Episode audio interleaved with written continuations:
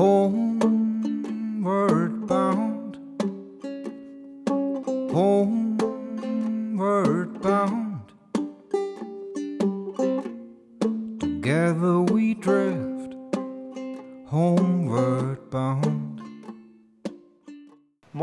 herzlich willkommen zum Kobe Cast, dem Podcast für einen gemütlichen Plausch über Spiele, Kunst und Kultur sowie allem anderen, was glänzt und uns gerade in den Sinn kommt.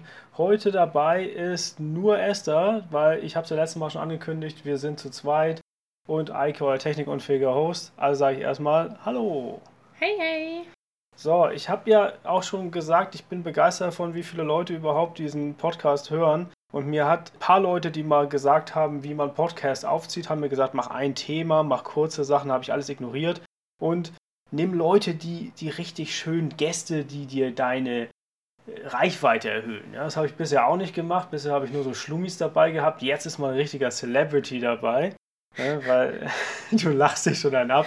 Aber es stimmt. Also ähm, Esther ist ja äh, schon relativ gut im Geschäft seit zehn Jahren, aber das ist nicht, weswegen sie gerade dabei ist, sondern sie ist dabei, weil sie mein Quarantänepartner ist und wir zu zweit relativ viel zusammen spielen und uns irgendwie gegenseitig versuchen, geistig gesund zu halten. Kann man das so sagen? Quarantäne-Buddies Juche, würde ich auch so sagen. Ja, genau. Deswegen hatten wir uns gedacht, wir gehen heute mal ganz frisch sofort rein und schnacken einfach mal über diese ganzen Spiele, die wir analog, so was ganz komisches, direkt am Tisch mit anfassen und so gespielt haben. Mhm. Mit angrabbeln. Ja, nee, also wir haben, wir haben bisher noch nicht, wie heißt das komische Spiel? Twister? Twister haben wir das letzte Mal an Silvester gespielt und das war sehr lustig. Ja, aber da durften wir uns ja noch mit Leuten treffen. Also deswegen, das haben wir nicht gespielt. Aber Angrabbeln haben wir in dem Sinne gemacht, dass wir uns gegenseitig auf die Hände raufgeklopft haben, wenn wir Karten gespielt haben oder sowas. Deswegen würde ich sagen, ja, willst du mal einmal ganz kurz äh, den Leuten da draußen erzählen, äh, was du, also so wie du mit der ganzen Situation gerade klarkommst? Was ist die absurdeste Sache gewesen, die dir passiert ist während der Quarantänezeit? Ähm, also eine der absurden Sachen war tatsächlich, wie man durch diese Aufmerksamkeit für alle stecken gerade im gleichen Boot auch dazu kommt, mal wieder so die Hand nach Leuten auszustrecken, mit denen man es vielleicht länger nicht gemacht hat. Und da habe ich zum Beispiel Kontakt zu meinem alten Children's Media Conference in Sheffield Buddy aufgenommen, wo wir immer gemeinsam bei einer Konferenz zum Thema Kindermedien rumgehangen haben. Curtis. Ich sag ja Celebrity, ne? Jetzt Celebrity is in the house heute. Und Curtis wohnt im Moment wieder bei seiner Mutter in der Nähe von London, weil er da feststeckt. Eigentlich wohnt er in Vancouver und mit dem haben wir dann abends einfach mal eine Runde digital gezockt. Und das war irgendwie so eine ganz schöne Alltäglichkeit von so einer Fernfreundschaft, für die man jetzt mal sich vielleicht mehr Zeit nimmt oder so. Ja, in dem Sinne, Timestamp, drei Minuten. Hi Curtis, uh, listen to your podcast, liked it really much, even though I don't get anything about those films you talk about. Okay, back to the show. Shout äh, out! Ja, whoop, whoop. Äh, also, äh, ja, der macht nämlich auch einen Podcast und äh, hatte sich dann äh, dazu motiviert gefühlt, als wir davon erzählt haben, dass er auch mal wieder eine Folge aufnehmen kann. Genau, was sammeln wir eigentlich jetzt so viel? Äh, von mir wisst ihr auch alle, was ich so mache und was ich tue und wie ich es tue und wie ich nicht damit klarkomme, äh, dass man Menschen nicht treffen kann. Und deswegen bin ich so glücklich, dass ich nicht alleine wohne. Ja, und dass wir im Fall der Fälle zusammen Tango tanzen können, dass wir zusammen Spiele spielen können, dass wir so viele Dinge zusammen machen können, die uns irgendwie noch mal halbwegs da halten. Und glücklicherweise teilst du ja mit mir auch die Spieleleidenschaft gerade das Spielen ist, finde ich, auch was, was sich erfreulich normal anfühlt, so im mhm. Alltag. Weil wir haben ja normalerweise auch einen sehr spieledurchsetzten Alltag, der mit einer Runde Hanabi vor dem Frühstück anfängt und meistens im Moment mit einer Runde Gin Rummy im Bett aufhört. Ähm, und dass man all das trotzdem gemeinsam machen kann, finde ich, führt auch dazu, dass man so eine gewisse Normalität bewahrt.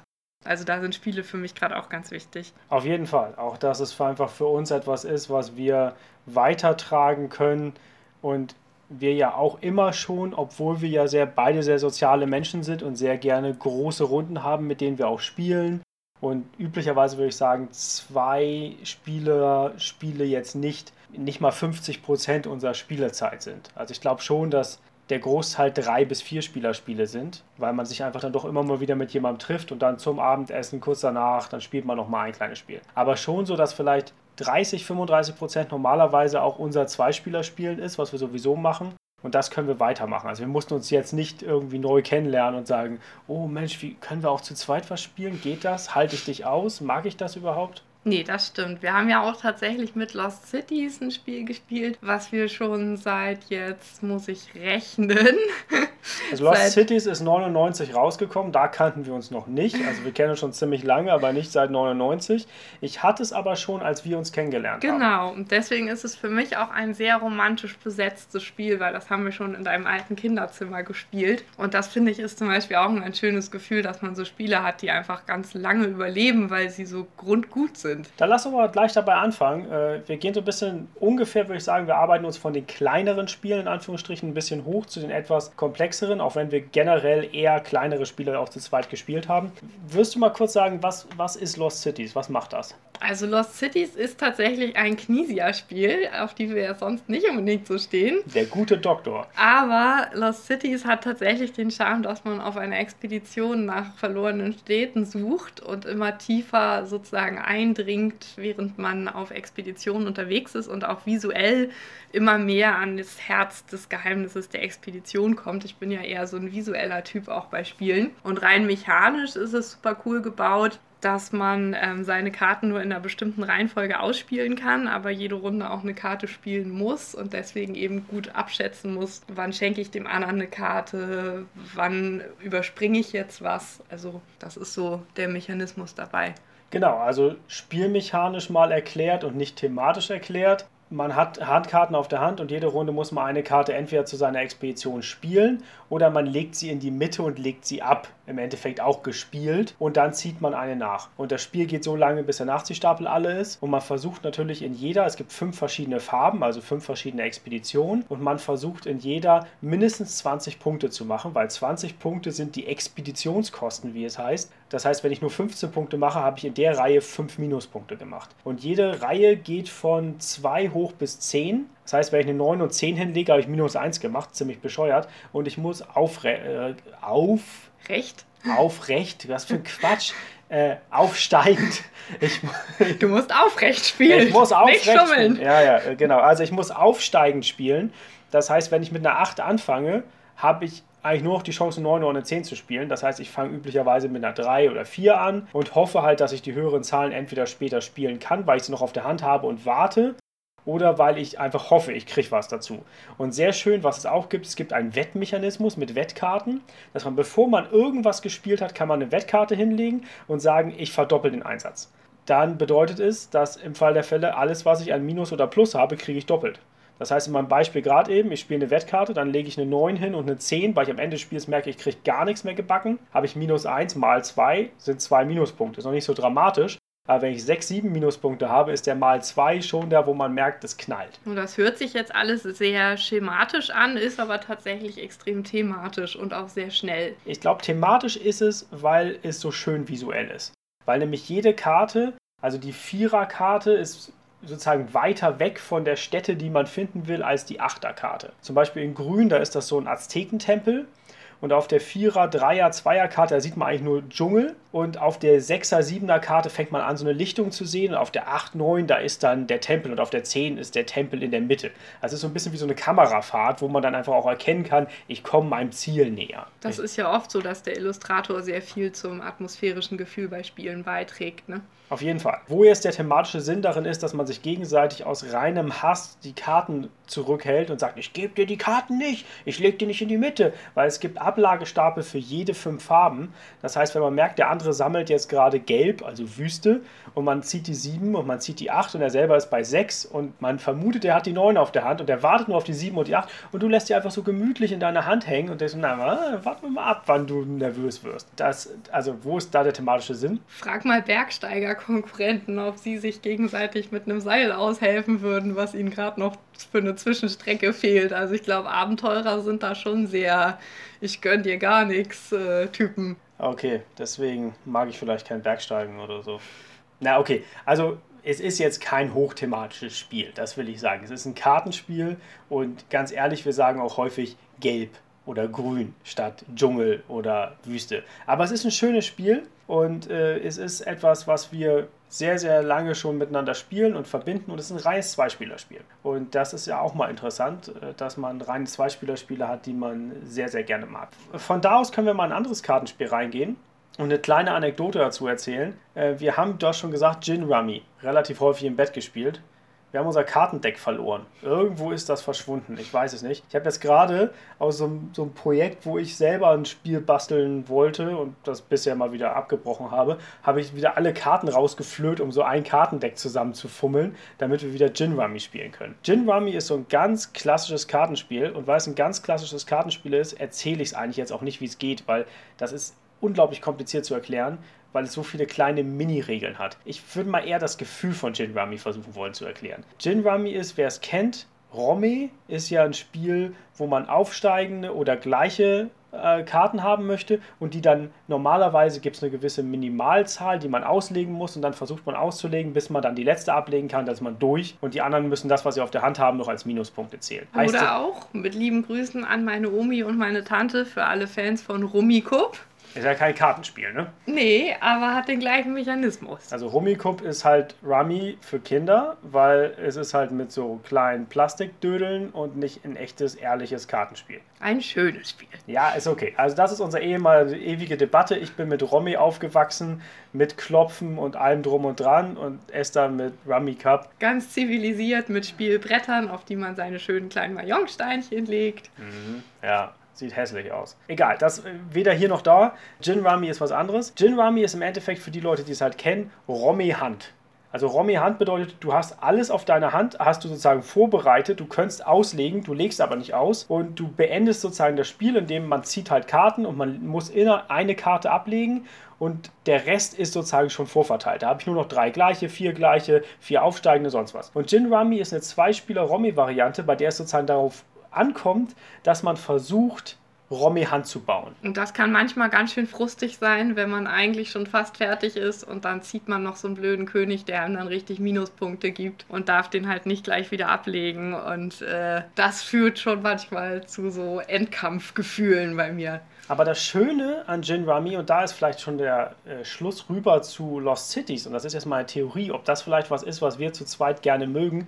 Es ist so ein bisschen ein Spiel, bei dem man so seine Chancen austarieren muss und gucken muss, wann wann schmeiße ich was wieder weg, wann fange ich wieder mit was Neuem an, weil man kann bei Gin Rummy Schluss machen, obwohl man nicht alle Karten fertig sortiert hat. Das heißt dann, man hat Deadwood. Man hat noch Deadwood übrig. Das darf maximal 10 Augen haben. Und das legt man dann zur Seite und sagt, okay, ich mache fertig. Und hier liegen meine anderen, hier liegt mein Deadwood. Und dann kann der andere Spieler auslegen und kann das Deadwood von dem ersten Spieler, der aufgehört hat, noch mitverwenden, um seine Karten eventuell zu sortieren. Und wenn der Spieler, der nicht aufgehört hat, weniger Punkte hat im, als der Spieler, der aufgehört hat im Deadwood, gewinnt der und kriegt auch noch Bonuspunkte. Das heißt, es hat auch so ein bisschen so ein Austarieren bisschen wie bei Lost City, dass man sagt, ah, warte ich noch eine Runde, kriege ich da noch eine 8, kommt die vielleicht irgendwann, habe ich da noch genug Zeit, die alle zu spielen, oder? Also so ein bisschen Push-Your-Luck-Kartenspiele. Scheint ja so zu sein, als wenn wir das mögen, oder? Woran ich übrigens gerade denken musste, weil dieses Gin Rummy erzeugt halt wirklich so ein Kneipengefühl. Und auch als Nichtraucher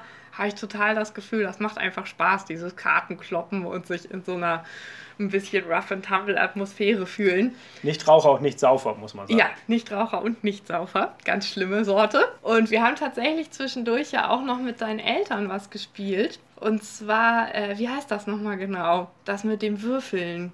Ähm, also Kniffel. Wattwürfeln. Wattwürfeln. Also das ist Kniffel auf seinem Peterwisch. Und das war auch richtig lustig von der Atmosphäre, einfach weil man da so dieses brawlige Kneipenfeeling hatte. Und ja. Wattwürfeln fand ich auch eine ziemlich coole Sache. Wir haben ähm, in St. Peter-Ording sind wir öfter mal, weil Ex-Eltern da eine Ferienwohnung haben. Und da gibt es unseren absoluten Lieblingsspieleladen. Ist eigentlich kein reiner Spieleladen. Also für Hobbyspiele würde ich sagen, ist er nicht super, super ausgestattet. Aber es ist einfach unglaublich sympathisch, dass an so einem Ort, der ja eigentlich relativ viel Strandurlaubstourismus unterstützt, ein Laden ist, wo du weißt, da steht jemand hinterm Tisch, der kennt seine Spiele trotzdem. Der versucht, familiengeeignete Spiele da hinzustellen, weil er die nur verkaufen kann, aber der kennt sich damit aus und der ist auch begeistert damit.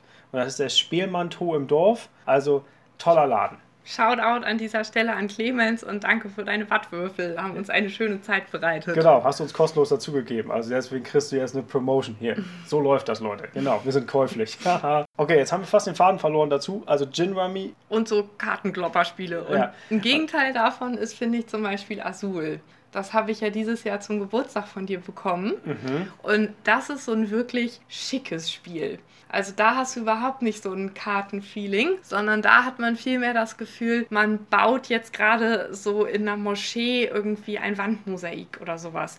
Azul ist eins von den Spielen, das ist für uns ein Balkonspiel, weil es kleine, ja, aus was für Material? Das sind Kunststoffsteinchen, ne? So Ja. kleine Kunststoffsteinchen hat, die man sozusagen auf sein Tableau zieht und dadurch kann dir dann nichts wegfliegen. Und das Schöne ist, also Azul heißt ja diese Azulfliesen, das sind ja diese moorischen Fliesen, die so in Südspanien durchaus verbreitet waren, auch zu einem bestimmten Zeitpunkt und vielleicht bei uns irgendwann demnächst mal im Badezimmer verbreitet sein werden. Das ist also ein Spiel, das ist ein, ich nenne es jetzt einfach mal so, wie es immer benannt wird, ein Tableau-Bilder. Was heißt das? Tableau ist irgendwie so ein abstruser Begriff für, man hat vor sich halt einen Pappmarker, auf dem man das Zeug rauflegt und zwar in einem gewissen Muster. Und es hat einfach so eine Idee von, wenn ich eine bestimmte Anzahl an Steinchen derselben Farbe habe, kann ich die auf mein, also kann ich die sozusagen vorsammeln und dann kann ich die am Ende der Runde, wenn ich genug davon habe, auf mein Tableau schieben und man versucht so bestimmte Muster zu machen, wo man möglichst sozusagen gut geklumpte Steinchen hat, um ordentlich Punkte zu machen. Und das Spiel ist sehr abstrakt, aber wie du schon sagst, in seiner Abstraktheit trotzdem so schön, dass es einfach nicht irgendwie ist, ja, pack halt rot auf gelb und dann kommt grün raus, sondern es sieht halt einfach, es sieht dabei nett aus und man hat irgendwie, man hat ein stilvolles Gefühl, während man spielt. Und ich Ich verliere es hätte immer. das vorher nicht gedacht, dass ich mal sagen würde, ich mag ein Spiel, bei dem ich Fliesenleger bin. Aber Ich. Wie die entsprechende Lieblingskarte von dir, von nicht lustig. Ich war gerade so drin und der Fliesenleger fließt raus, noch aus dem Haus raus, hat das ganze Haus schon zugefließt und macht dann noch die Terrasse weiter und so. So, so ist Esther, wenn sie Azul spielt, weil wenn sie es verliert, ist es so, nochmal, nochmal. Und dann gewinnt sie, nochmal, nochmal. Und irgendwie, wenn sie zweimal in Folge gewonnen hat, dann ist okay. Und das passiert häufig nach zwei Partien. Balkonspiele sind wirklich ein wichtiges Kriterium für uns, gerade im Moment, wo wir öfter auch gerne mal draußen spielen, aber halt jetzt nicht unbedingt im vollen Park uns aufhalten möchten, dass man sagt, Spiele sollten balkontauglicher werden. Da finde ich, sollte es noch mehr von geben. Gut, das geht natürlich bei Kartenspielen, wie wir sie jetzt gerade auch sehr viel gespielt haben, einfach nicht, weil Karten sind ja grundsätzlich klein und transportabel. Also wir mögen ja auch sehr gerne kleine transportable Spiele, aber Kartenspiele sind natürlich etwas, wo du sagst, es geht einfach nicht. Wenn du eine Karte hinlegst aufs Spielfeld oder nur auf einen Ablagestapel, ein Windstoß und das Ding fliegt. Also deswegen, äh, da ist natürlich sowas wie Azul, was ja auch als Kartenspiel hätte realisiert werden können, aber halt sehr wenig Karten nur benötigt. Natürlich schön, wenn man es dann mit Markern hat. Das ist auf jeden Fall was, was ich sehr vorteilhaft finde. Und ich würde mich auch mal freuen, wenn es mal ein balkongeeignetes Spiel, so wie wir es nennen, gibt,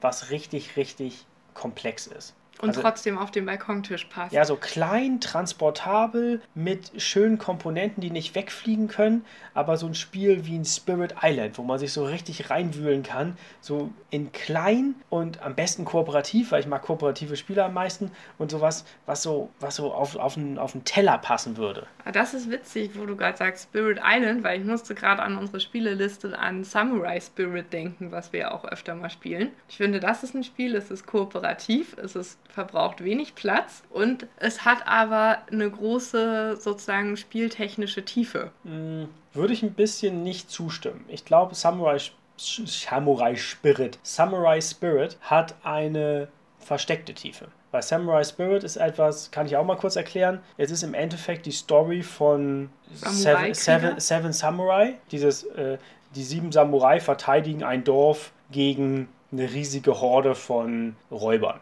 Ja, du verteidigst über drei Nächte, also über drei Runden, verteidigst du halt dieses Dorf. Und die Angreifer werden immer ein bisschen haariger. Und die Idee ist, du musst sozusagen durch das ganze Angreiferdeck durchgehen und musst sozusagen die alle aufhalten, damit sie nicht anfangen, Palisaden umzunieten. Wenn sie Palisaden nicht umnieten können, fangen sie an, Häuser zu verbrennen oder Menschen zu töten. Und du hast halt drei kleine Menschen und sechs kleine Häuser. Und wenn von einem nichts mehr da ist, hast du das Spiel verloren. Und wenn das Haus in Nacht 1 abgebrannt ist, kommt es halt auch nicht in Nacht 2 wieder. Und Samurai Spirit wirkt auf den ersten Blick wie ein reines Zufallsspiel. Weil du hast einfach, wenn du dran bist, ziehst du die oberste Karte vom Angreiferdeck und entweder legst du die in deine Angreiferreihe, das heißt, er macht dir so viel Schaden, wie die Zahl bei ihm draufsteht. Und wenn der Schaden deinen Wert überschreitet, bist du K.O.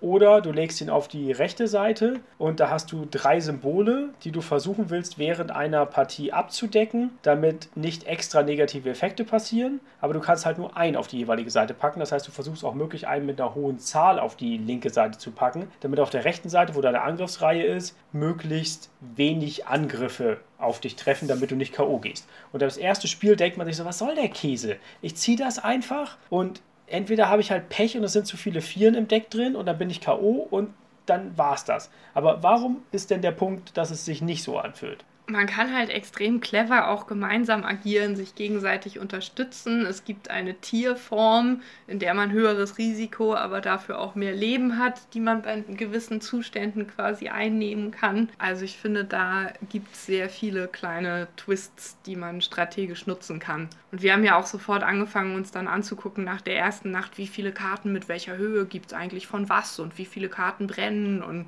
Genau, das ist nämlich ja ein Faktor, das machen wir ja sonst in vielen anderen Kartenspielen nicht, aber ist ja ein Klassiker von Kartenspielen, Card Counting. Mhm. Ne, dass du mitzählst und denkst, bei einem klassischen Kartenspiel, warte mal, ist der König in, in Herz schon raus? Falls ja, dann. Ne? Gerade bei Stichspielen muss man das ja machen, damit man weiß, ob man eine Chance hat, mit einem Stich durchzugehen. Und das ist ja normalerweise was, was du zum Beispiel überhaupt nicht magst. Also ja, mein Gehirn hat einfach keine Kapazität für Spielen und Rechnen und Memory.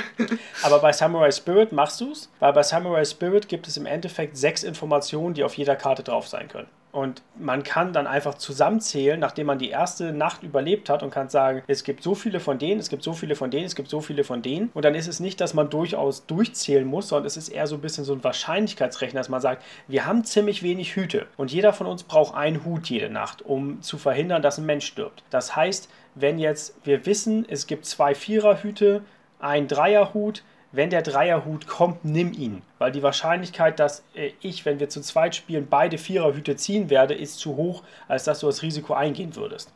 Solche Gedanken sind dabei, die sind, glaube ich, weniger so konkret auf eine Karte, dass man sich genau, genau. merken muss, ist diese Karte drin oder draußen, sondern eher so ein Wahrscheinlichkeitsding. Dass man sagt, Häuser haben wir sechs, sieben Stück, da können wir darauf warten, dass wir den nehmen, nur wenn wir eine vier haben. Sonst nehmen wir den direkt in unsere Angriffsreihe. Das finde ich halt auch witzig, weil das Spiel hat ja drei Nächte und es hat echt so eine Dramaturgie, dass dann auch immer schwierigere Gegner kommen mhm. und dass man halt nach der ersten Nacht einmal so eine Art Lagebesprechung macht, um auch wieder thematisch zu sprechen und sich überlegt, puh, was haben wir hier eigentlich gerade erlebt und wie können wir uns jetzt besser vorbereiten, aber eher mit so allgemeinen taktischen Schlussfolgerungen. Ja, genau, das, das, das passt gut, ganz gut rein, weswegen das wahrscheinlich etwas ist, was dir auch gefallen würde in dem Moment. Wir können mal bei dem Kartenspielgedanken weitermachen. Wir gehen jetzt gerade hier mit einem echten Tour de Force-Ritt einmal durch alles, was wir so gespielt haben.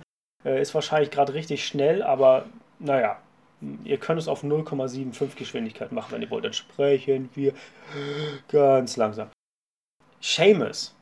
Ein Spiel, was, glaube ich, niemand außer uns kennt. Seamus ist deswegen besonders cool, weil es die Geschichte hat, dass es an der irischen Grenze erfunden wurde. Also an der Grenze zwischen Irland und Nordirland von zwei, von einem katholischen und einem protestantischen Priester, wo man ja, wenn man weiß, was in Irland in den letzten Jahrhunderten abgegangen ist, dass gerade die beiden sind, die nicht miteinander reden normalerweise. Und Seamus ist aber so eine Art Friedensspiel, weil du musst es immer mindestens zweimal spielen und es gibt zwei Rollen, die dann jeder jeweils einmal übernimmt. Also es ist so ein wirkliches Fairness-Spiel und es ist kooperativ als Kartenspiel. Klassisches Kartenspiel mit Kartendeck, das ist ja auch selten. Und tatsächlich spielt einer Uno und einer Romme und man hilft sich eben gleichzeitig in seiner Spielstrategie und das ist einfach total witzig. Weil man teilt denselben Nachziehstapel und denselben Ablagestapel und deswegen kann der Romme-Spieler dem Uno-Spieler Sachen in den Ablagestapel legen in der Hoffnung, dass er darauf Uno spielen kann und der Uno-Spieler versucht den Ablagestapel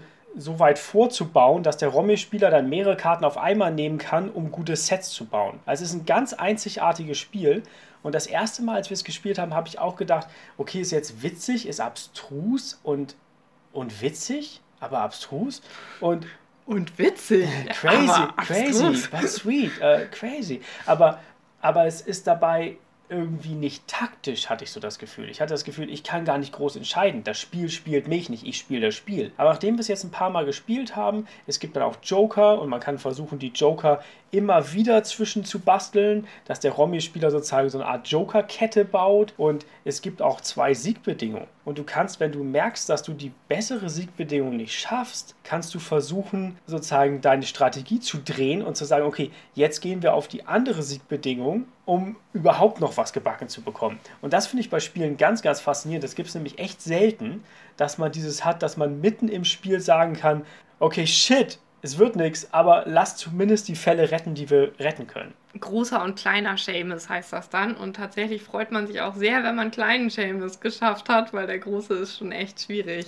Ja, also normalerweise spielen wir ja immer zweimal, dass man einmal die Rollen wechselt, auch so im Geiste des Spiels. Und manchmal schaffen wir zweimal den großen Seamus, aber eigentlich ist es so, wenn wir einmal einen großen und einmal einen kleinen Seamus schaffen, ist das schon eine gute Partie. Ja, und auf jeden Fall ist es auch so, dass das Spiel sehr einen dazu bringt, dass man wirklich sich auf den anderen einlässt. Also ich würde es richtig als ein empathieförderndes Spiel bezeichnen. Deswegen finde ich, passt diese Hintergrundgeschichte auch so gut dazu. Und das vielleicht eine ganz gute Überleitung zu einem anderen empathiefördernden Spiel. Wir haben nämlich auch noch öfter eins unserer Lieblingsspiele, Ravens of Sri Srahashri, Gesundheit. bestimmt falsch ausgesprochen, gespielt, was auch ein Spiel ist, wo man extrem sich auf den anderen geistig einlassen muss. Und solche Spiele mag ich ja auch immer sehr gerne. Beschränkte Kommunikationsspiele, genau, die lieben wir. Und Ravens of Sri Sahashri äh, ist äh, ein nochmal ganz besonderes bei denen. Willst du auch mal kurz die thematische Beschreibung machen, wie du es immer so gut machst? Also bei Ravens aus Sri Srahashri ist einer im Koma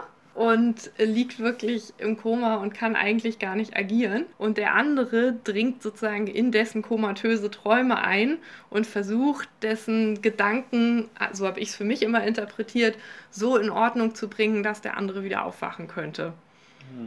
Das Zentrum in der Mitte, was du sammelst, heißt der Atman. Und ich kenne mich nicht genug mit jetzt asiatischer, ich glaube, es ist, was ist es? Ist es, Also übersetzt es ist- heißt es Seele, sagtest ist, du. ist es japanisch? Weiß ich nicht. Ja. Aber also auf jeden Fall, genau, der Atman heißt sozusagen Seele und du versuchst sozusagen die zersplitterte Seele von der Person, die im Koma ist, wieder zusammenzustellen. Und es ist eigentlich mit Seamus in dem Sinne ein bisschen vergleichbar, dass du zwei asymmetrische Rollen hast, die aber auch so bei Seamus gehst du auf denselben Ablagestapel und hier hast du auch denselben Ablagestapel, aber nochmal ganz besonders, weil jede Karte ist eigentlich in vier Quadranten unterteilt.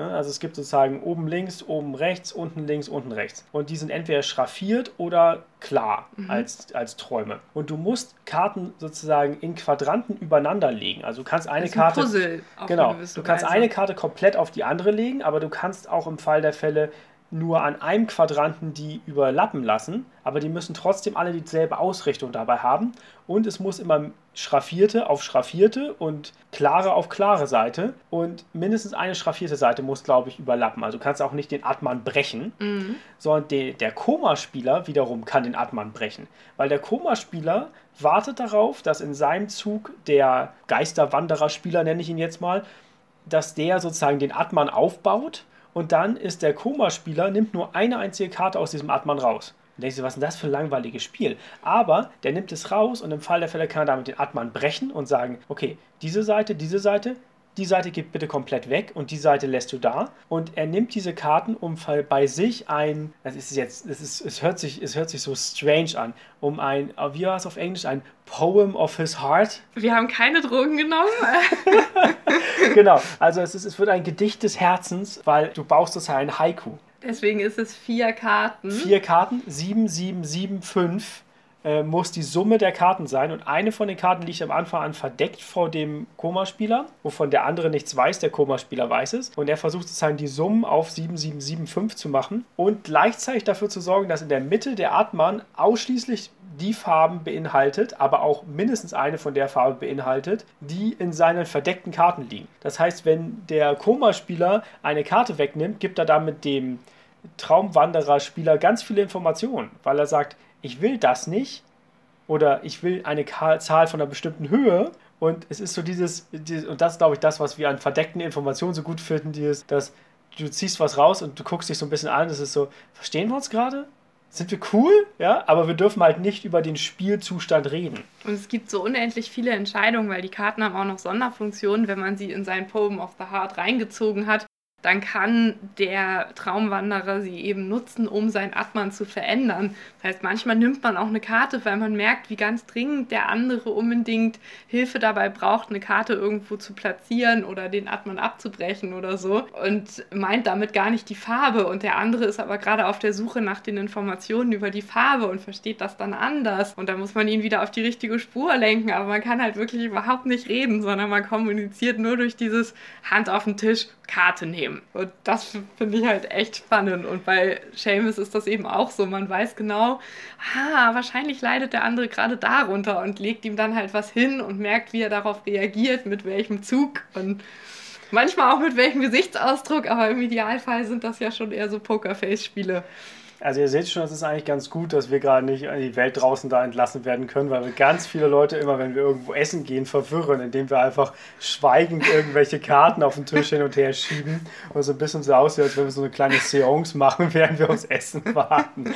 Aber gut, damit muss halt die Welt klarkommen und nicht wir, weil wir wissen ja, was wir tun. Okay, ähm, das ist ganz interessant. Wollen wir noch mal einmal den Sprung zurück machen zu dem letzten nicht kooperativen Spiel, was wir gerade ein bisschen häufiger gespielt haben, nochmal zu den Kartenspielen weitergehen und einmal über Arboretum sprechen. Oder wie das der. The Tree Game. ja, genau. Wir haben das erste Mal in Kanada gespielt in einem Pizzeria Ludica, richtig? Ja.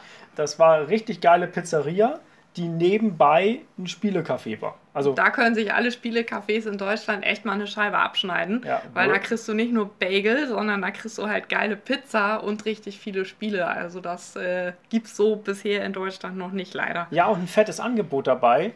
Und das Essen ist nicht irgendwie teurer oder so. Also wenn man hier in ein Spielecafé geht in Deutschland, dann kriegst du irgendwie so ein, so ein labbriges Stück äh, Sandwich und sollst dafür 7 Euro bezahlen. Wenn du fragst, warum bezahle ich 7 Euro dafür, dass du mir irgendwie hier gerade Restmüll gegeben hast, ist es so, ja, äh, wir, sind ja, ein, wir sind ja ein Spielecafé. Wo ich dann immer so denke, ja, aber es schmeckt scheiße. Also stellt euch eher vor, ihr geht in eure Lieblingspizzeria um die Ecke und die hat auch noch 2000 Spiele. Genau, genau. Unter anderem Arboretum. Genau, und der, der Laden war super besucht deswegen, weil er so ein geiles Konzept hatte und in einem ziemlich abgeranzten Gebiet von Vancouver trotzdem es geschafft hat, Leute reinzuziehen, dass Leute an selben Tischen sitzen mussten.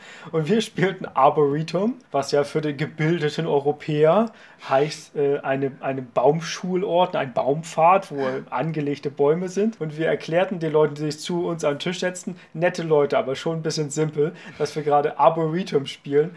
Und der eine Typ guckte sich das an und meinte nur so, It's a tree game. Und war so wirklich so, ihr seid so blöd, haha.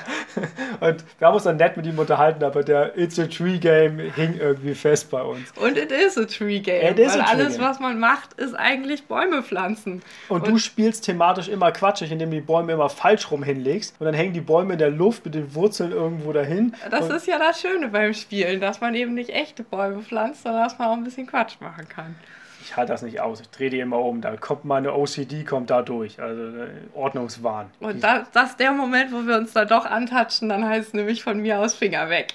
Mhm.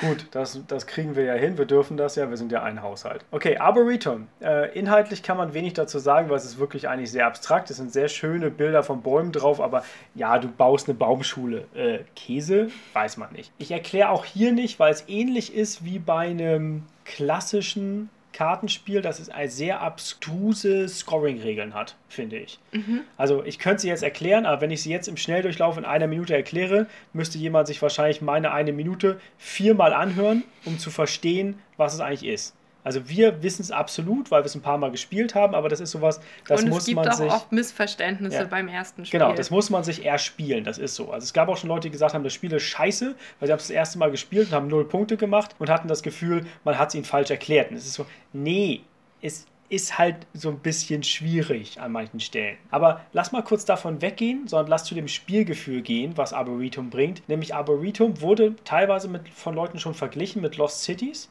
Ich nehme das nicht ganz so an, aber es wird verglichen in dem Sinne mit, dass deine Hand ist genauso eine Ressource, was du auf deiner Hand hältst, wie was vor dir auf dem Tisch liegt. Und du hast wieder das Problem, dass dein Nachbar vielleicht auch gerade Eichen pflanzt und wenn du die Eiche noch nicht ausspielen kannst, dann müsstest du sie deinem Nachbarn geben oder sie auf der Hand behalten, wo sie dir deine Hand verklebt. Und gleichzeitig musst du aber auch wertvolle Bäume auf der Hand behalten, um am Ende aus deinen Eichen überhaupt Punkte zu machen. Also extrem viel Handmanagement, kann man sagen. Genau, also es ist eigentlich wie bei Lost Cities, aber noch eine Stufe raufgesetzt, weil mhm. es ist nicht nur, was behalte ich auf meiner Hand, damit es der andere nicht bekommt und was spiele ich, weil ich es haben will. Wann spiele ich es? Genau, sondern es hat zusätzlich noch den Faktor, wenn das Spiel vorbei ist, dann sitzt du da und sagst jetzt mal, okay, was habe ich auf der Hand, was hast du auf der Hand? Hartriegel, lass mal Hartriegel werten. Ich habe eine 7, was hast du? Eine 8 und eine 1. Ah, toll. Du hast 9 Punkte und ich habe nur 7 Punkte. Das heißt, obwohl du überhaupt keine Hartriegel vor dir liegen hast, darfst nur du Hartriegel werten, weil wir erklären uns das sozusagen, du hast die bessere Pflanzgenehmigung und ich habe jetzt illegal hier vier Hartriegel ich hingespielt. Den grünen Daumen. Ich habe illegal vier Hartriegel hingespielt und ich kann halt nicht die vier Punkte für die kriegen. Und du hast die einfach die ganze Zeit darauf behalten und ich habe es dann irgendwann wahrscheinlich ah, irgendwie geahnt und gewusst, ich kriege diese acht nicht, die ist nicht im Stapel, verdammt nochmal. Ich hoffe, es ist die letzte Karte. Nee, Mist, Esther hat sie. Und das ist echt spannend, dass du wirklich, jede Karte hat drei Funktionen und du kannst zusätzlich auch, manchmal, wenn du nach einer besti eine bestimmte Kartenreihe sammelst, macht es weniger Sinn, diese Kartenreihe komplett auszuspielen, und dann noch was auf der Hand zu behalten von der Kartenreihe, als so kleine dingige, nutzlose Karten davon in den Ablagestapel zu legen und zu hoffen, dass sozusagen der Ablagestapel die vergräbt. Mhm. Und dann weißt du, okay, die 2 ist raus. Ja? Die 2 kann auch nicht mehr noch ein anderer Spieler auf der Hand haben, um mich am Ende zu nerven. Das heißt, wenn ich alle bis auf zwei Karten und die zwei, also alle bis auf drei Karten gespielt habe. Und ich habe dann die sieben auf der Hand und ich weiß, ich habe selber die acht gespielt, dann weiß ich, irgendjemand kann die sechs haben, ist mir egal. Ich kann immer noch das werten, was hier liegt. Es gibt dann so Anreize, dass man für vier gleiche Bäume in einer Reihe auch noch extra Punkte kriegt. Also es ist wirklich ein bisschen wie bei Azul. Ich hätte nicht gedacht, dass Maurern so Spaß machen kann. Und genauso ist es so bei Arboretum. Es ist einfach furchtbar aufregend, die Entscheidung, was pflanze ich wann. Also ich empfinde es immer noch als wahrscheinlicher, dass du mal Bäume pflanzen wirst, als dass du mal fließen wirst. Ich will ja auch gerade auf dem Balkon wieder am Sachen pflanzen, damit ja, also wir auch schöne Deko für unsere Balkonspiele haben. Deswegen thematisch gesehen finde ich das gar nicht so weit weg. Nur wenn du versuchst, einen Baum auf dem Balkon zu pflanzen, halte ich die doch auf. Ich glaube, das halten unsere äh, Konstruktionen nicht so richtig aus. Gut, gehen wir nochmal, äh, das war jetzt das letzte kompetitive Spiel. Gehen wir noch mal einmal weiter zu den zwei letzten Spielen, die wir gerade noch gespielt haben. Und gehen wir mal zu dem etwas kleineren. Da ist sozusagen eine Doppelsituation da. Wir sprechen über Sherlock slash viel besserer Name Detective. Ist eigentlich dasselbe, derselbe Mechanismus. Wir haben jetzt gerade einen Detective-Fall gespielt, der im Endeffekt versucht, die Mechanik, die es vorher schon in Sherlock gab, ein bisschen zu verfeinern. Das ist im Endeffekt auch so ein Rätselspiel, aber eher ein, man, man hat einen Fall, den man löst und nicht, man kriegt irgendwelche Escape Room Rätsel, die mhm. man versucht ein aufzulösen. Ein Inhaltsrätsel, kein Mathe-Rätsel sozusagen. Richtig, genau. Also du hast, für, du hast auch nicht irgendwo zwischendurch jetzt, du hast drei Formen und versuchst die in Viereck zu kriegen, sondern du kriegst einfach und de da ist Detective. Du hast drei Informationen und versuchst die über eins zu kriegen.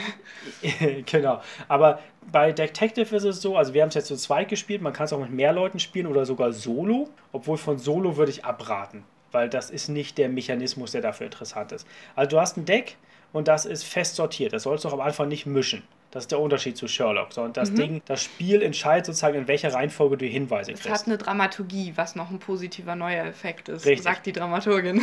Ja, ist aber auch richtig. Also wir haben uns ja auch gefreut bei Legacy-Spielen über die Dramaturgie von einem Legacy-Deck, wo man sagt, ich kriege dann, dann, dann die Information, weil dann kann der Autor versuchen, einen schönen dramaturgischen Bogen mir zu gestalten. Das ist ja auch vorteilhaft, wenn ich einfach alles schön wild durcheinander mische und das erste, was ich habe, ist der dramatische Endkampf, dann ist es so, interessiert mich irgendwie nicht. Ich kenne den Kerl nicht, gegen den ich da kämpfe. Der Dazu sage ich langweilig. Pandemic Legacy Season 1, wir lieben Matt Leacock.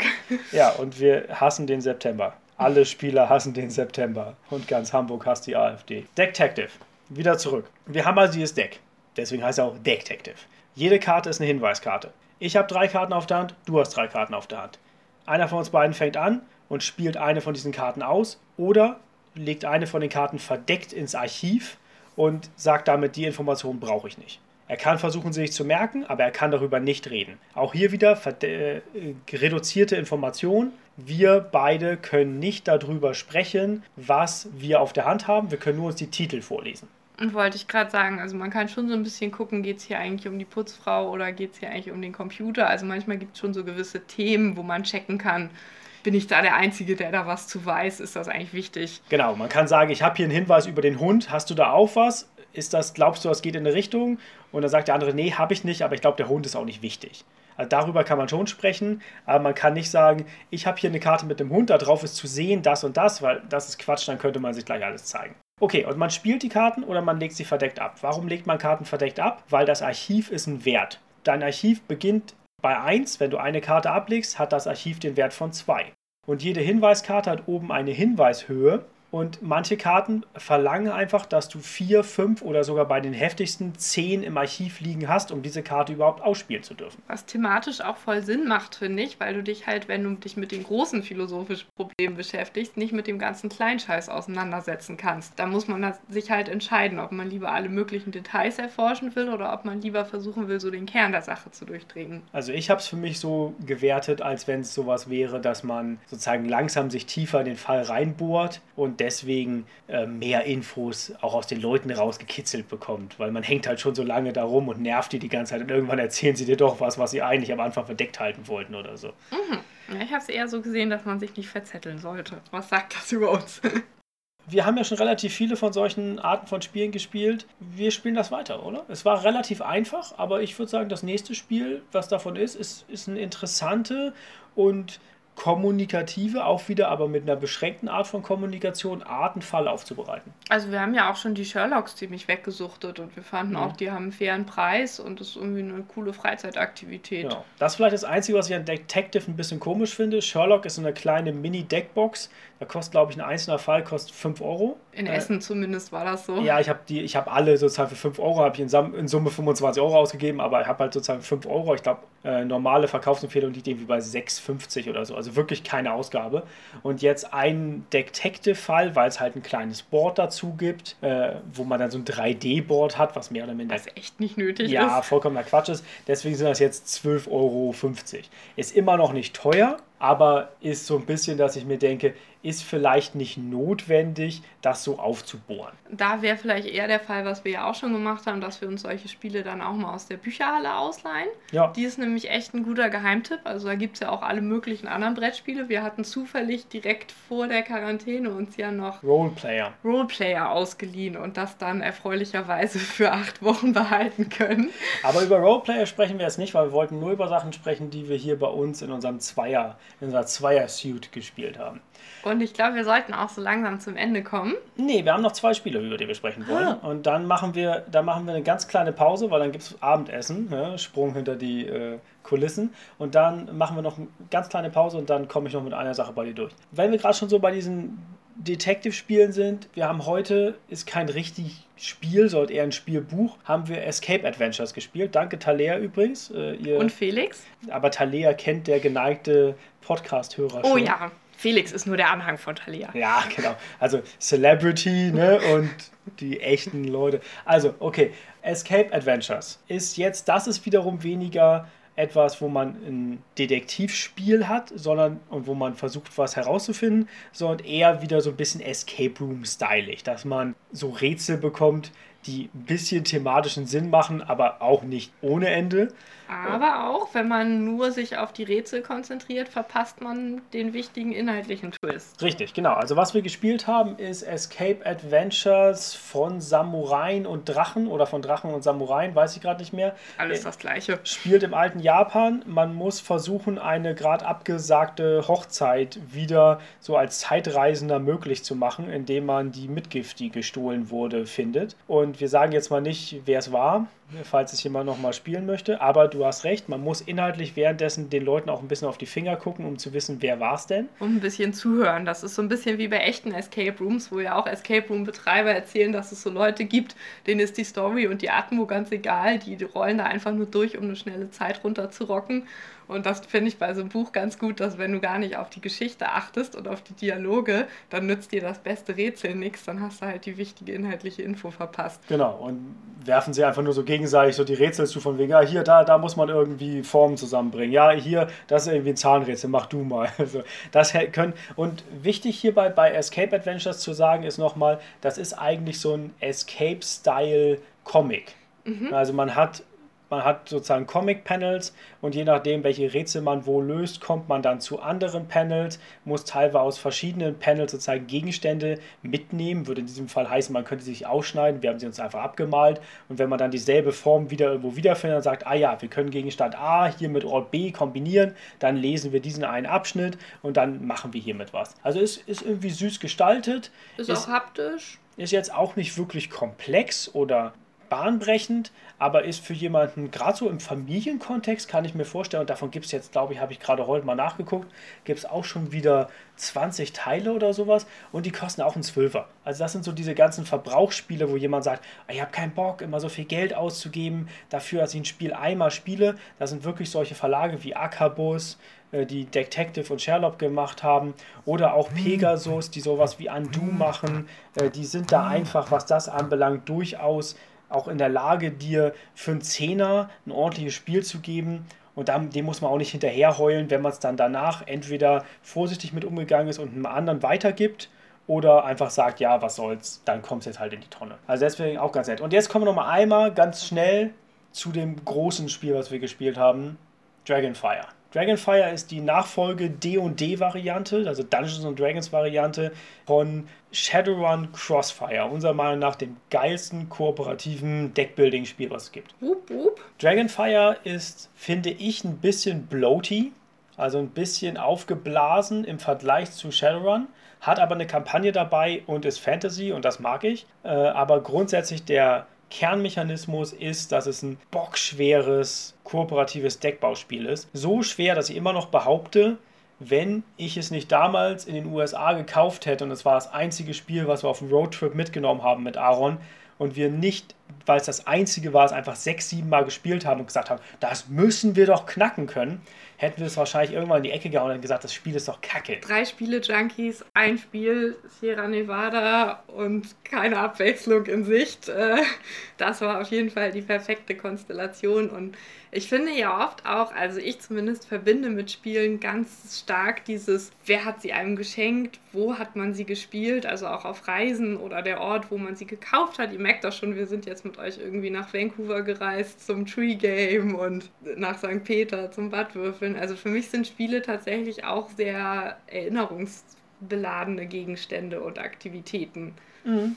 Aber das ist ja auch ein Vorteil daran, dass man wirklich wenn man im Urlaub unterwegs ist und sich statt irgendein blödes Souvenir mitzunehmen, was man sowieso irgendwo in die Wohnung ballert und sagt, was soll ich mit dem Scheiß, äh, nimmt man vielleicht ein Spiel irgendwo aus dem lokalen Spielladen mit, hat noch eine schöne Erinnerung daran, mit Leuten geredet zu haben und es dann natürlich auch gleich relativ durchgesuchtet zu haben und ein paar Mal im Urlaub gespielt zu haben. Und dann ist das halt unser Wales-Spiel und dann ist das halt unser Spiel aus äh, den USA. Azul und zum Beispiel haben wir ja auch in diesem geilen Spieleladen in äh, Schottland in diesem ganz kleinen, genau.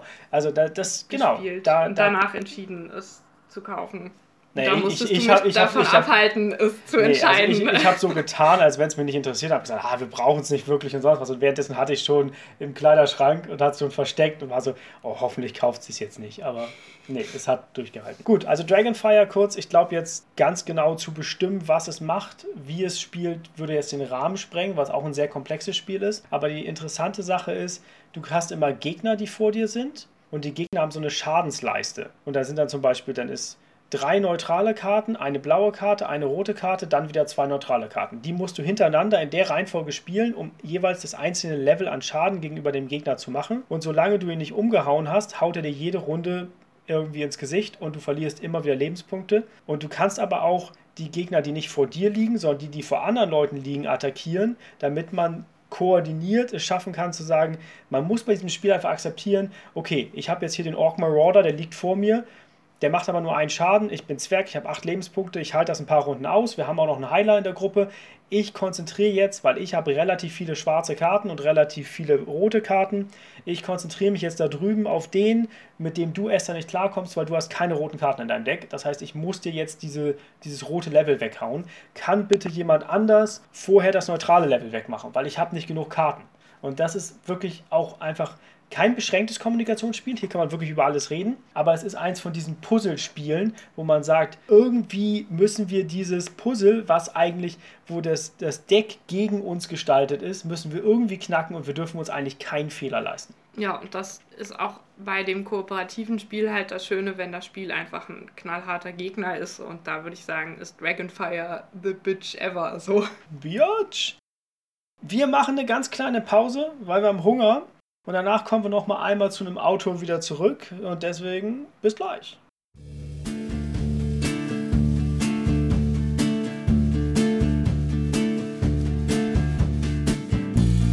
Close your eyes, enter the silence.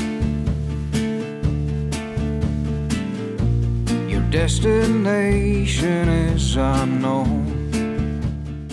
Und wir sind wieder da, wohlgenährt und bereit, noch einmal einen kurzen Rückblick darüber zu machen, was wir gerade in der letzten knappen Stunde besprochen haben. Ich weiß, Esther, du kannst es überhaupt nicht leiden, aber deswegen mache ich es trotzdem einmal mit dir. Top 3 von dem, was wir jetzt äh, besprochen haben, von den 10 Spielen. Wir gehen mal. Oh nö! Tust jetzt so, als wenn es ganz, ganz neu für dich ist. Du hast es gerade schon angeguckt. Also, wir gehen von 3, 2, 1 runter. Ja, und können einmal kurz uns ein bisschen entsprechend kommentieren, was wir jeweils meinen. Ich fange mal kurz an. Meine Nummer 3 von den jetzt dort gerade möglichen Spielen, die wir hätten, ist Arboretum. Weil? Weil ich schon gesagt habe, ich finde diesen Vorgang so interessant, dass du die Karten spielen willst, gleichzeitig willst du sie auf der Hand behalten oder du willst sie abwerfen, aber gleichzeitig willst du sie auf die Hand behalten, weil der andere sie hat. Vielleicht willst du sie für später nochmal haben. Also ich sitze bei Arboretum und habe ein kurzes, knackiges Kartenspiel, ohne viel Setup, ohne viel Themen, wo ich mich noch mit beschäftigen muss, nachdem ich es einmal kenne. Aber jede Sekunde davon ist exciting. Wenn ich eine Karte ziehe, ich hoffe auf diese Karte. Wenn ich eine Karte ablege, hoffe ich, oh bitte, bitte, nimm jetzt nicht diese Karte. Ja? Wenn du die Karte nimmst, dann, ah, dann muss ich die andere Karte auch behalten. Oder wenn du was ablegst, dann denke ich jedes Mal, bitte, leg doch jetzt mal endlich was ab. Ich weiß, du hast es. Also es ist jeder einzelne Moment und auch das Spielen von denen, wie man das noch vor sich hinlegt, ist einfach was, wo ich mir die Fingernägel abkauen kann und das liebe ich. Okay. Deine Nummer drei. Also ich glaube tatsächlich Dragonfire als Stand-in für Shadowrun Crossfire so ein bisschen. Okay. Weil es halt das komplexeste von den Spielen ist und das, was ich am meisten als so ein richtiges Spiel, hier mal so ein Brocken auf den Tisch und jetzt mal richtig rein da so bezeichnen würde. Okay, okay. Äh, interessant, äh, fast Übereinstimmung. Ich würde Dragonfire auf Platz 2 setzen für mich. Ach was. Äh, wenn es Shadowrun Crossfire wäre, wenn ich es äh, reinsetzen würde als Shadowrun Crossfire, wäre es klar die Nummer 1 für mich. Klar die Nummer 1 von den 10, die wir haben, aber Dragonfire kriegt ein kleines Ding nach unten für mich davon, dass ich finde, es hat versucht, das System noch ein bisschen zu erweitern und hat dabei so ein bisschen diese arschgeile Eleganz von, von Shadowrun Crossfire verloren. Ja, ich glaube, arschgeile Eleganz ist eine gute Überleitung. Meine Nummer zwei wäre nämlich tatsächlich das Ravens of Sri Shahashri, wo ich das Gefühl habe, das ist so klein und trotzdem so groß in sich und hat einen extrem hohen Wiederspielwert, sieht geil aus und hängt einfach sehr viel Herz dran. Okay. Es gibt eine Sache, die mich bei Ravens of Sri Shahashri weghält. Also wie gesagt, es ist jetzt hart für mich, eine Top 3 zu machen, was sind alles ja, tolle Spiele. du leidest richtig, ist klar. ich mag es, Top 3, Top 10, Top sonst was zu machen, aber ich denke trotzdem über jede Position nach. Also, was mich dazu bringt, Ravens manchmal rauszunehmen, ist, dass wir uns eine Hausregel basteln mussten dafür, dass man das Spiel nicht vielleicht durch Pech verliert. Da haben wir jetzt nicht drüber gesprochen, aber es gibt bei den Ravens aus Shisha Hashri gibt es halt auch Ravens und die sind negativ und man hat drei Runden, die man hintereinander spielt und wenn man in der Runde 1 und 2 einfach Pech gehabt hat und alle fünf Raben gezogen hat, ist das Spiel vorbei. Du hast keine Chance mehr. Und wir haben es jetzt immer so gespielt, dass wenn man in der dritten Runde alle fünf Raben hätte und eigentlich verloren hat, muss man es halt im ersten Zug des Traumwanderers einen Raben verjagen da gibt es nämlich einen Mechanismus, wie man es macht. Und dann darf man weiterspielen. Und das macht uns das Spiel ein bisschen leichter, aber für mich weniger frustrierend für den Moment, wo ich sage, ich kann nichts tun. Von den ersten zehn Karten, die ich gezogen habe, waren drei Rahmen dabei. Ich habe versucht, konservativ zu spielen, aber ich habe diese Rahmen gekriegt. Aber die Hausregel fühlt sich so zum Spiel passend an, dass ich immer völlig vergesse, dass es überhaupt eine Hausregel ist. Das liegt an der, an der Güte der, der Hausregel an und für sich. Hausregel Güte Klasse A. Dann gehe ich weiter zu meiner Nummer 1 und das ist wahrscheinlich eine große Überraschung für dich jetzt. Und es ist keine Abwertung der anderen Spiele. Seamus. Hm. Seamus ist Nummer 1 weil ich es so absurd finde. Ich, bei Seamus denke ich manchmal so ein bisschen, wo warst du den Rest meines Lebens?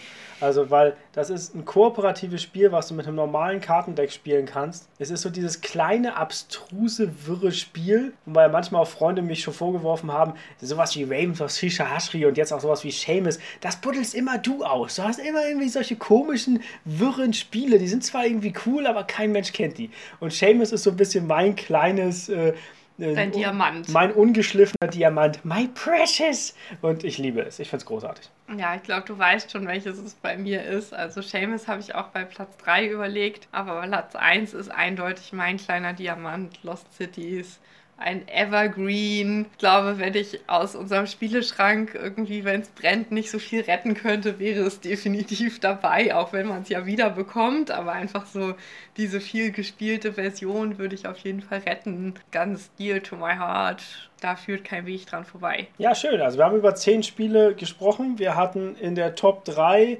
hatten wir jetzt also fünf davon und das ist noch nicht mal eine Abwertung zu den fünf anderen, weil von den zehn Spielen, über die wir jetzt gesprochen haben, würden wir eigentlich alle empfehlen, richtig? Ja, ja, ja, auf jeden Fall. Und äh, es gibt so für uns die kleinen Unterschiede, wo einer sagt, er hat ein bisschen mehr, ein bisschen weniger Interesse an dem einen oder anderen. Aber auch jetzt für uns als Überbrückung der Zeit, wo wir nicht mit anderen Leuten spielen können, als Zwei-Spieler-Suit ist es für uns auch mit den fünf, sechs Spielen, äh, die jetzt nicht einmal Effekte sind wie Detective oder Escape Adventures, werden wir eigentlich gut bedient. Ne? Könnten, wir, könnten wir viel Zeit mit verbringen.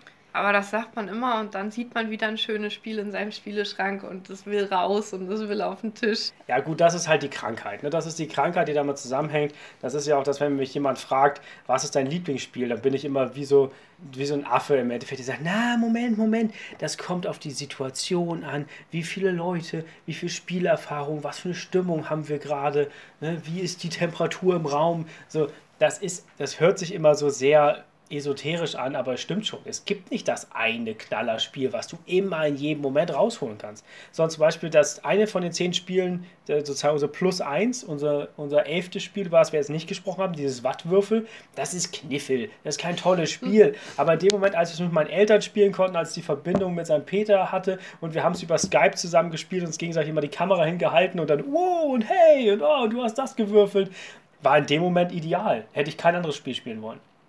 Das stimmt. Dann, bevor wir weit über die Stunde hinausgehen, ihr merkt das schon, wir beide können einfach problemlos mal so ein bisschen ausgeeken über ein paar Spiele, aber das ist ja auch gut so. Das ist ja auch etwas, was viele von euch interessiert. Deswegen würde ich sagen, wir machen hier den Cut. Das war's vom Cobrecast für heute. Ich bedanke mich bei Esther. Schlussworte von dir. Also, ich werde jetzt bestimmt mit dir gleich noch was spielen und darauf freue ich mich sehr. Yeah, let's go to the table. Unser Soundtrack für diesen Podcast ist vom Digger Barnes. Hört mal einmal rein. Ist ein super Künstler hier aus Hamburg, der wahrscheinlich gar nicht damit gerechnet hat, dass er so viele Podcasts uns freigibt, wenn er sagt, wir können den mal verwenden, seine Musik. Guter Mann. Ja, bleibt gesund sage ich immer noch, aber Hauptsache, egal zu welcher Zeit ihr das hört, auch wenn Corona schon längst vorbei ist, bleibt sozial, keep on rolling. Wir sagen Tschüss. Tschüss. When I was a boy, my mama said to me, Little digger, oh, don't you cry. Now listen to me, keep on rolling.